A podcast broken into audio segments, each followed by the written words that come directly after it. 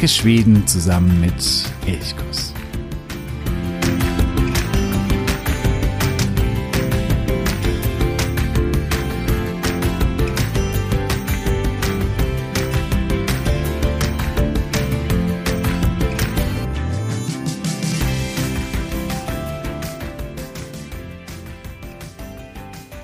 Vor ein paar Wochen machte König Karl der 16. Gustav wieder mal Schlagzeilen. Es ist nicht das erste Mal. Jetzt geriet er in die Schlagzeilen, weil er in einem Interview mit SWT, dem schwedischen Fernsehen, aussagte, dass die Änderung der Sukzessionsordnung, also jener Ordnung, die besagt oder beschreibt, welches Kind auf den schwedischen Thron nachfolgt, dass die 1980 geändert wurde. Und diese Änderung, die würde ihn ja enttäuschen oder verletzen. Horst Mert hat mir jübt, hat mich tief verletzt, sagte er in diesem Interview aus. Und ja, dieser Aussage folgte eine Welle der Empörung aus zwei Gründen. Das eine war, dass man dadurch den Eindruck bekommen konnte, dass Karl Gustav nicht hinter seiner Tochter Kronprinzessin Victoria steht, die ja die Erstgeborene ist und die quasi von der Änderung der Sukzessionsordnung profitiert hat. Denn davor durfte immer nur der erstgeborene Sohn auf den Thron nachfolgen und nun nach der Geburt von der Kronprinzessin Victoria wurde eben diese Ordnung geändert, damit Victoria auf den Thron steigen kann. Das Problem war, dass die Änderung der Sukzessionsordnung 1980 erfolgte, kurz nach der Geburt des zweiten Kindes des Sohnes Karl Philipp. König Karl Gustav versuchte in nachfolgenden Interviews zwar den Eindruck zu zerstreuen, dass er irgendwie nicht hinter seiner Tochter stünde. Er sagt, er findet, sie wird eine wunderbare Königin, aber dieser Eindruck bleibt dennoch so ein bisschen bestehen. Das zweite war, dass es eigentlich ein unbeschriebenes Gesetz ist, dass der König politische Fragen nicht diskutiert, nicht kommentiert. Die Änderung der Sukzessionsordnung, das ist aber ein Reichstagsbeschluss, also ein Parlamentsbeschluss und damit etwas natürlich etwas Politisches. Und dass er so etwas ja kritisiert oder kommentiert, das gehört sich eigentlich nicht. Viele sagten, das war eine Grenzüberschreitung. Und wenn äh, Kommentatoren danach sagten, der König habe ungeschickt agiert, dann war das noch eine sehr, sehr milde Kritik. Ja, und damit sind wir bei dem Königshaus, bei der Thronnachfolge und damit natürlich auch bei Kronprinzessin Victoria. Sie hat heute am 12. März, wenn du die Sendung heute hörst, am heutigen Tag Namenstag und dieser Namenstag ist auch ein Beflaggungstag und ja, ihr zu Ehren und zu Ehren dieses Namenstags widmen wir Kronprinzessin Victoria eine ganze Folge. Ich freue mich, dass du heute wieder dabei bist bei dieser Episode von Elchkus, dem Podcast für Schweden. Mein Name ist Jo.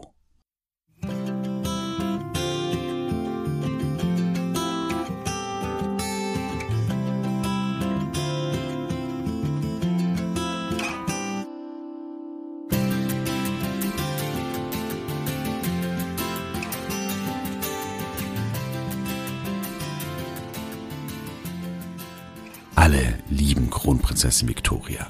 Sie ist der Star der schwedischen Königsfamilie. Ihre Umfragewerte sind traumhaft. Es ist sogar so, dass die Mehrheit der Schweden sie schon jetzt gerne auf dem Thron sähen. Und das ist weniger ein Ausdruck des Misstrauens gegenüber dem König, vielleicht auch ein bisschen, da mit ihm sind nicht alle so zufrieden, aber es ist vielmehr ein Zeichen dafür, wie populär Kronprinzessin Victoria ist. Und das hat mehrere Gründe. Sie ist sehr, sehr volksnah, sie ist aber auch unglaublich authentisch. Und ich glaube, diese beiden Dinge, die führen dazu, dass, ja, dass man sie einfach ins Herz schließt und auch einige, es gibt ja viele, die das Königshaus oder die Monarchie, die konstitutionelle Monarchie, die in Schweden noch vorhanden ist, die die ablehnen. Aber trotzdem schätzen diese Menschen Kronprinzessin Victoria enorm, weil sie eben so, ja, souverän, trotzdem sehr menschlich auftritt. Victoria hat ein Buch veröffentlicht Upptäck Sverige mit Kronprinzessin Victoria. Also Schweden entdecken mit Kronprinzessin Victoria. Und in diesem Buch, das ist ein wirklich ein monumentaler Wälzer, ich habe ihn in einer früheren Sendung, du findest den Link in den Show Notes auch besprochen, da gab es auch eine Verlosung bei Elchkuss, man konnte dieses Buch gewinnen. Ein dicker Wälzer, ein wunderbarer Fotoband. Und in diesem beschreibt Victoria eben ihre Erfahrungen und Wanderungen, die sie zusammen mit ihrem Mann Prinz Daniel in den vergangenen Jahren gemacht hat. Sie war in den unterschiedlichsten Regionen, also in allen schwedischen Regionen unterwegs und hat dort eben Wanderungen gemacht, hat dort Schweden entdeckt. Also manchmal war sie auch äh, mit Langlaufskiern beispielsweise unterwegs, aber sie war eben immer, ja, irgendwie wandernd unterwegs und immer in der Natur. Und das Besondere war, dass man auch auf vielen Wanderungen sie begleiten konnte. Wandern mit der Kronprinzessin. Das ist etwas, natürlich etwas Besonderes und das haben viele Menschen in Anspruch genommen. Und da gibt es tolle Videos, wie ja, so ein langer Tross durch die Natur wandert. Vorneweg Kronprinzessin Victoria mit ihrem Mann Daniel. Manchmal waren auch die Kinder dabei und es sind andere Kinder da, Leute, die sich mit ihr unterhalten über alles Mögliche. Und genau das, dieses Nahbare, das Menschliche. Sie umgibt sich mit den Menschen. Sie hält sich nicht irgendwie fernab auf in äh, den Schlössern, in denen sie ja auch gut leben könnte, sondern sie ist da, sie ist vor Ort und sie ist interessiert an der Natur und an den Menschen. Und das macht sie, glaube ich, sehr, sehr besonders. In äh, diesem Buch wird teilweise von einem Journalisten geschrieben, also wie diese Landschaften aufgebaut sind, was typisch für diese Landschaften ist. Aber Kronprinzessin Victoria kommentiert auch immer selbst. Und auch diese Kommentare, die könnte man manchmal als vielleicht kitschig oder so ein bisschen, ja, sehr wohlgeformt abtun. Aber Kronprinzessin Victoria glaubt man es genau so, wie sie es sagt, weil sie eben so authentisch ist. Und deswegen findet man, glaube ich, in diesen Wanderungen, die sie für dieses Buch gemacht hat oder die hier und deren Resultat das Buch wurde, die sie eben mit so vielen Menschen zusammen gemacht hat, da findet man mit Sicherheit Gründe für die Beliebtheit Victorias. Es ist auch die Tatsache, dass hier ein zukünftiges Oberhaupt, Staatsoberhaupt, diejenige, die auf dem Thron sitzen wird, die durch die ganze Welt ja jetzt schon reist und hier alle möglichen wichtigen Menschen trifft, dass sie eben sagt, nee, ich wandere zu Fuß ganz einfach stinknormal und mit allen möglichen ganz normalen Menschen. Ich unterhalte mich mit ihnen, ich höre ihnen zu. Das ist Bodenständigkeit, das ist Naturverbundenheit und das ist eben auch authentisch. Ja, damit haben wir schon mal das Wesentliche, glaube ich, äh, zugrunde gelegt. Also Victoria ist den Menschen zugewandt, sie wirkt sympathisch, nie abgehoben und ihr gelingt es, das finde ich das Spannende bei ihr, trotzdem aber auch so eine royale Noblesse, sage ich jetzt mal, an den Tag zu legen. Also wenn man zum Beispiel Fotos von ihr sieht, wenn sie, also auf so offiziellen Fotos, da steht sie dann schon auch in äh, langen, äh, schicken, königlichen Gewändern in ihrem äh, Schloss, in Schloss Harga beispielsweise oder auch in anderen Schlössern. Und das wirkt schon sehr, sehr königlich. Also sie hat da diese, ähm, ich sage jetzt mal, royale Eleganz. Die hat sie eben auch, aber eben gleichzeitig auch diese bodenständige Normalität. Und sie kann das beides zusammenführen und in sich vereinen ohne dass es in irgendeiner Weise widersprüchlich wirkt. Und dafür fliegen ihr die Herzen der Schweden und nicht nur der Schweden zu. Gemäß einer Umfrage über das Vertrauen in das Königshaus. Das Vertrauen sinkt, das muss man auch dazu sagen. Und diese Umfrage hat die Zeitung Expressen im äh, Jahr 2017 durchgeführt. Das ist schon ein bisschen älter, aber die Zahlen sind nach wie vor ähnlich. Laut dieser Umfrage sehen 57 Prozent der Befragten in ihr die beste Repräsentantin aus dem Königshaus für Schweden. Die Hälfte sagt aus, dass sie Victoria von allen Mitgliedern der Königsfamilie am meisten schätzen. Der König erhält nur 12 Prozent der Stimmen. Und das sagt schon einiges aus. Also der König hat natürlich auch einige, ja, so Skandälchen schon hinter sich, er eckt öfter mal an. Das heißt, der König ist eher ein Mann, der auch ein bisschen polarisiert, während Victoria eben eher vereint. Man kann also davon ausgehen, dass die Schweden die Flaggen gerne zu Ehren der Kronprinzessin vor ihren Häusern hochziehen, wenn sie eben Geburtstag hat am 14. Juli oder eben wie heute am 12. März Namenstag. Beide Tage sind offizielle Beflaggungstage, das heißt, das Militär flaggt hier, alle offiziellen Gebäude werden beflaggt, aber eben auch als Privatperson ist es zumindest ja, kein Muss, aber erwünscht oder geboten, dass man hier auch, wenn man einen Fahnenmast im Garten hat, dass man hier auch flaggt. Ja, ich hatte es eingangs erwähnt, als sie 1977 geboren wurde, war eben nicht klar, dass sie die Thronfolgerin wird, dass sie die Kronprinzessin wird, die sie heute eben ist. Schweden ist eine Erbmonarchie. Das ist sie seit der Zeit Gustav Vasas. Oder eigentlich muss man sagen, seit seinem Vorgänger, dem dänischen König Christian II., der war eigentlich derjenige, der die Erbmonarchie in Schweden einführte und Gustav Vasa setzte das dann fort. So korrekt muss man sein. Davor war Schweden eine Wahlmonarchie. Ja, seit dem Anfang des 19. Jahrhunderts, da sitzt die Familie Bernadotte auf dem schwedischen Thron. Aus dieser Familie entstammt ihm auch Kronprinzessin Victorias Vater Karl Gustav und eben auch sie selbst. Sie wird 1977 geboren und da sieht die Sukzessionsordnung noch vor, dass immer der erstgeborene Sohn auf den Thron nachfolgt. Ihretwegen wird nun diese Ordnung abgeändert. Das muss aber, weil es ein Grundgesetz ist, kann das nicht einfach so mal abgeändert werden, sondern es müssen zwei Reichstags- als Parlamentsbeschlüsse erfolgen und zwar von zwei unterschiedlichen Reichstagen. Das heißt, es muss eine Wahl dazwischen sein. Und deswegen wird das nach ihrer Geburt angestoßen, aber eben der zweite Beschluss, der erfolgt erst 1980 und das zwar kurz nach der Geburt von Victorias jüngerem Bruder Karl Philipp und das war natürlich so ein bisschen ein ungeschickter Zeitpunkt, weil jetzt war der Sohn da und kurz danach wurde die Sukzessionsordnung zugunsten der Tochter geändert. Das konnte man natürlich als Affront gegen Karl Philipp verstehen, war es aber nicht, weil eben der Prozess schon davor begonnen wurde. Und ich glaube auch 1980, da war man gesellschaftlich so weit zu sagen, nein, von dieser rein männlichen Erbfolge, da kann man so langsam mal weggehen.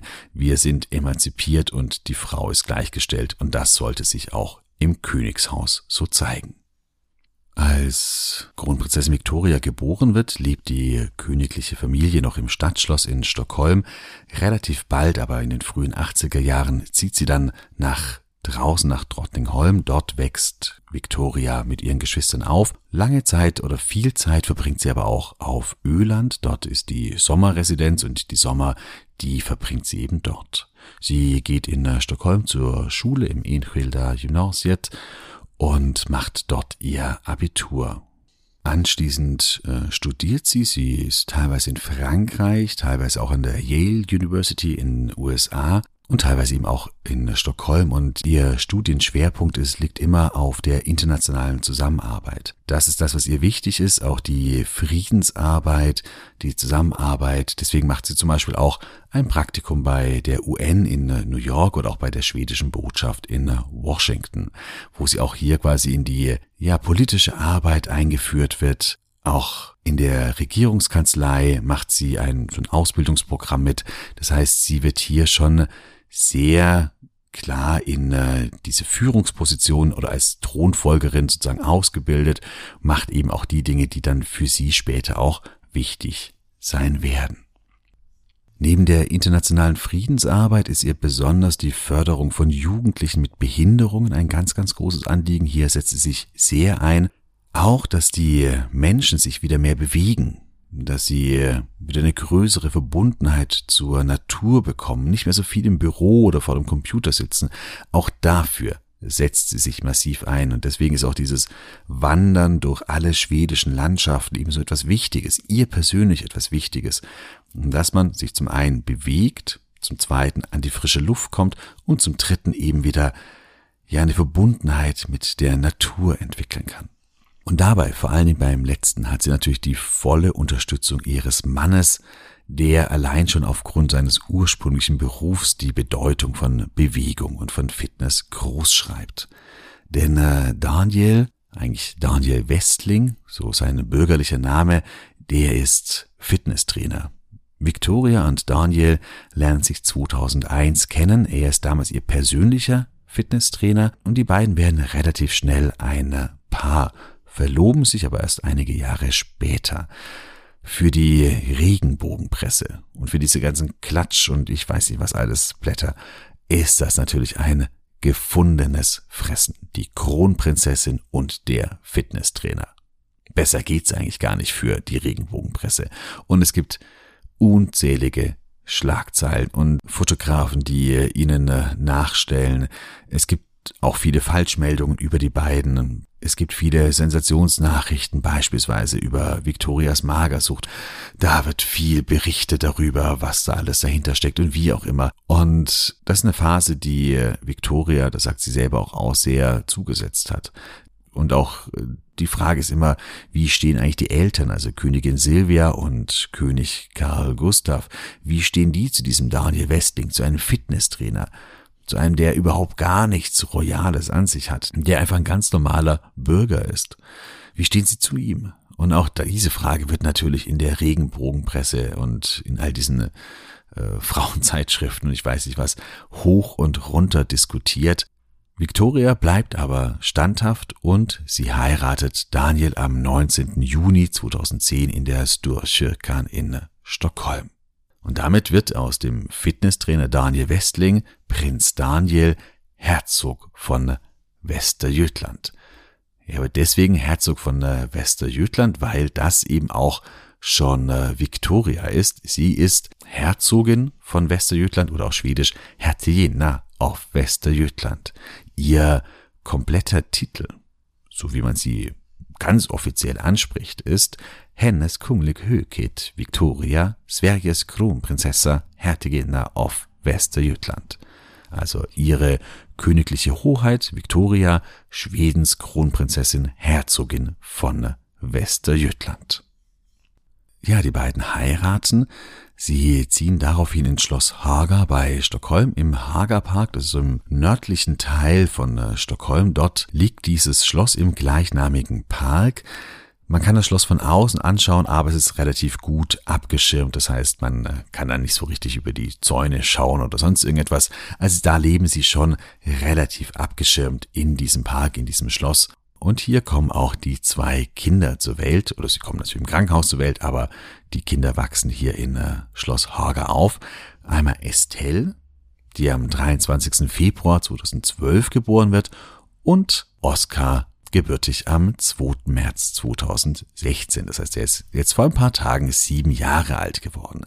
In der Erbfolge stehen die Kinder direkt hinter ihrer Mutter auf den Rängen 2 und 3, also noch vor Victorias Geschwistern, also noch vor Karl Philipp und vor Madeleine. Das heißt, gerade Madeleine ist damit eigentlich ganz, ganz weit weg vom Thron und es ist damit also sehr, sehr unwahrscheinlich, dass Madeleine, also die dritte Tochter des aktuellen Königspaares, ähm, jemals irgendwie Königin werden wird, sondern es ist sehr wahrscheinlich, wenn es nicht irgendwelche schlimmen Krankheiten, Todesfälle dazwischen kommen, dass eben Victoria den Thron übernimmt und dann eben Estelle, also Victorias Tochter, irgendwann mal auf Victoria nachfolgt. Wenn äh, die Monarchie so lange in Schweden noch Bestand hat. Da werden wir in der nächsten Woche ein bisschen drüber sprechen und drüber diskutieren, braucht man denn eigentlich diese Monarchie noch? Aber das ist an dieser Stelle eine andere Frage.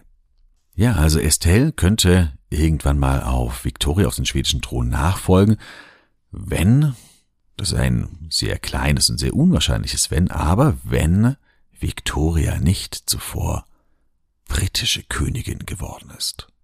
Aufgrund einer sehr, sehr fernen verwandtschaftlichen Verbindung steht sie nämlich auch dort in der Thronfolge vermerkt.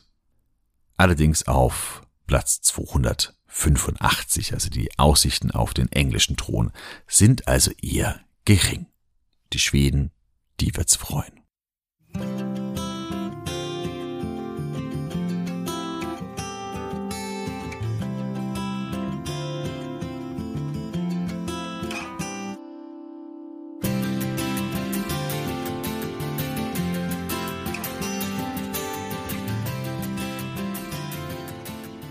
Ja, so viel zu Kronprinzessin Victoria. Das würde mich nun auch sehr interessieren, auch im Blick auf die nächste Folge, wo es ein bisschen darum geht, ein bisschen mehr um das Königshaus zu sprechen, auch über die Bedeutung der Monarchie in Schweden und die Frage, braucht man denn überhaupt eine Monarchie in einem eigentlich demokratischen Land, wo die königliche Familie ja keine politische Funktion mehr hat sondern nur noch eine rein repräsentative Funktion. Braucht man das überhaupt? Und das würde mich sehr, sehr interessieren. Wie siehst du das? Wie stehst du dazu? Wie stehst du zum äh, schwedischen Königshaus und auch zu Kronprinzessin Victoria, vielleicht auch zu dem aktuellen König Karl dem 16. Gustav? Was ist da so deine Haltung, deine Position? Schreib gerne eine Nachricht an elchkus.elchkus.de oder hinterlasse über Speakpipe eine Sprachnachricht. Den Link dazu findest du auch in den Show Notes und da kannst du eine ganz einfach eine Sprachnachricht hinterlassen und wenn die rechtzeitig kommt, dann kann ich die auch in die nächste Folge mit einbauen. Das würde mich sehr, sehr freuen. Ja, und wenn du jetzt einen, äh, irgendwo einen kleinen Wimpel, einen kleinen Schwedenwimpel hast oder vielleicht sogar ja auch einen Fahnenmast im Garten, dann äh, wird's Zeit, die Fahne zu hissen, denn heute ist eben Beflaggungstag in Schweden. Damit wünsche ich dir eine wunder, wunderschöne Woche. Hatte so bra. Wie hörs.